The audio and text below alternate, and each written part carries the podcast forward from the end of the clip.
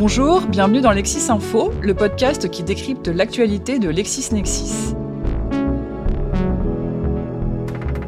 Depuis 2018, M. Laurent Fabius, président du Conseil constitutionnel, met chaque année le droit sur le devant de la scène en lui consacrant une soirée.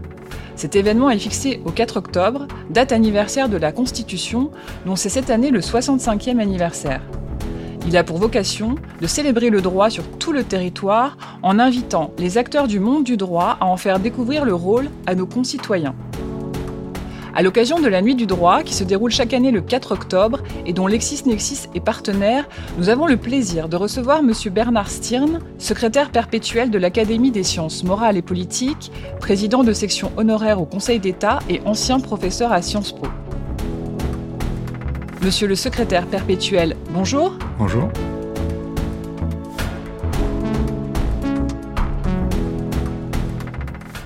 Monsieur le secrétaire perpétuel, comme vous le savez, pour avoir déjà supervisé l'organisation de la Nuit du droit dans les juridictions administratives, des événements sont organisés au sein des différentes institutions.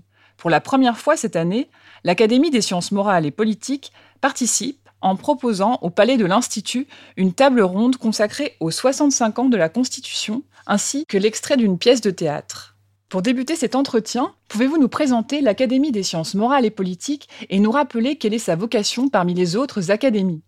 Bien volontiers, l'Académie des sciences morales et politiques est l'une des cinq académies regroupées au sein de l'Institut de France, les quatre autres étant l'Académie française, la, plus ancienne, qui a été créée en 1635, l'Académie des sciences, l'Académie des beaux-arts et l'Académie des inscriptions et belles-lettres, au nom peut-être un peu mystérieux, mais qui euh, s'occupe d'histoire ancienne.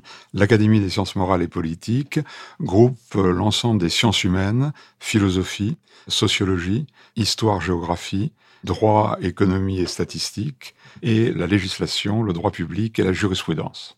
En votre qualité de secrétaire perpétuel de l'Académie des sciences morales et politiques, quel est votre rôle? Alors, chaque académie a un secrétaire perpétuel. Le secrétaire perpétuel de chaque académie est celui qui est chargé par ses confrères de veiller au quotidien à la bonne marche de l'académie, la bonne organisation des travaux, euh, le bon déroulement des séances, l'organisation des élections lorsqu'un fauteuil euh, se trouve vacant, euh, la gestion de l'ensemble du patrimoine de l'académie. Et les perpétuels, les cinq perpétuels des cinq académies, avec le chancelier de l'Institut de France, euh, qui est l'autorité exécutive de l'Institut, gère collégialement l'Institut de France.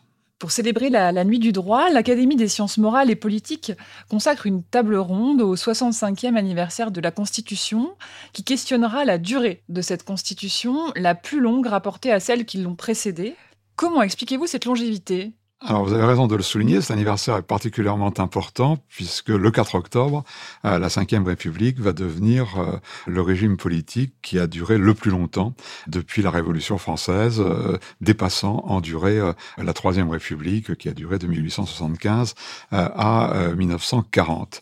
Cette longévité, je pense, tient à la fois à la qualité des institutions. C'est euh, sans doute la Constitution qui a été la plus pensée, la plus réfléchie au regard de l'histoire constitutionnelle euh, tourmentée de notre pays, et aussi euh, à la très grande capacité d'adaptation de la Constitution au fil du temps. Elle a montré qu'elle pouvait s'adapter à des circonstances politiques différentes, en particulier les périodes de cohabitation, les alternances politiques. Elle a aussi montré qu'elle pouvait être révisée sans trop de difficultés pour suivre les évolutions à la fois du droit et de la société qui étaient nécessaires, ce qui avait sans doute manqué en particulier aux lois constitutionnelles de 1875, qui n'avaient pas réussi à s'adapter euh, au nouveau contexte, euh, en particulier au lendemain de la Première Guerre mondiale.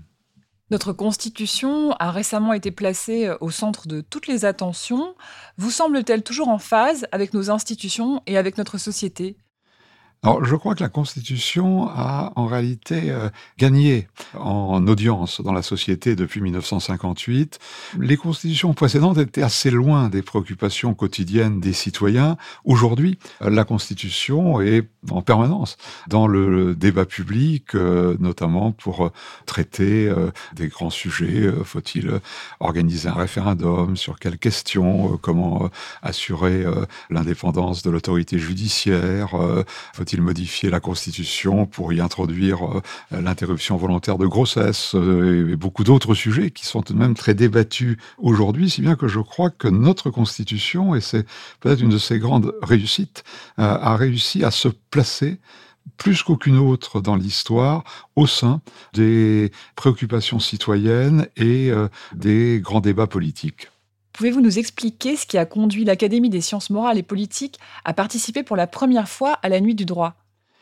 Je crois alors que c'est naturel que l'Académie des sciences morales et politiques participe à la nuit du droit, puisque en particulier, elle a une compétence historique, et là nous sommes dans l'histoire constitutionnelle, et une compétence juridique, et là nous sommes au cœur de notre système euh, juridique. En réalité, l'Académie aurait dû le faire plus tôt, c'est ce qui avait été envisagé par mon prédécesseur secrétaire perpétuel, euh, Jean-Robert Pitt, mais c'est le Covid, la crise sanitaire, qui avait empêché d'organiser à l'Institut des manifestations et au fond, c'est la première année où nous pouvons maintenant le faire en espérant euh, pouvoir euh, sous la coupole de l'Institut et dans les cours de l'Institut un, un large public. À votre avis, la nuit du droit peut-elle contribuer à réconcilier les Français avec les institutions du pays? Alors, je ne dirais pas forcément réconcilier, le terme qui laisserait entendre que les Français sont fâchés avec les institutions du pays, mais je suis sûr que cette nuit du droit contribue à mieux faire connaître les institutions, et je crois que c'est l'objet même de la création de la nuit du droit par le président Laurent Fabius, mieux faire connaître la Constitution et les institutions euh, décrites dans la Constitution, et ça, je crois que c'est aujourd'hui une réponse à un vrai besoin d'intérêt général dans les mode de communication au quotidien, euh, il est très souvent question des institutions politiques nationales, des institutions locales, des juridictions, mais l'ensemble de ces institutions sont encore insuffisamment connues des Français. Il est donc très important que tous les moyens possibles soient utilisés pour mieux les faire connaître, et je dirais qu'en particulier, c'est le meilleur moyen de lutter contre la montée préoccupante des abstentions euh, aux différentes élections. Le 4 octobre prochain, un extrait de la pièce Les plaideurs de, Jean Racine sera donné à l'Académie. Quels éléments ont guidé ce choix?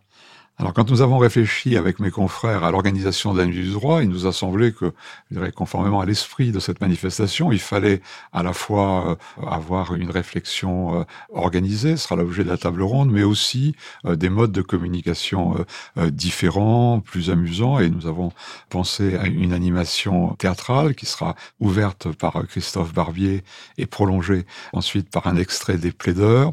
Le choix des plaideurs se comprend assez bien. Jean Racine était membre de l'Académie française.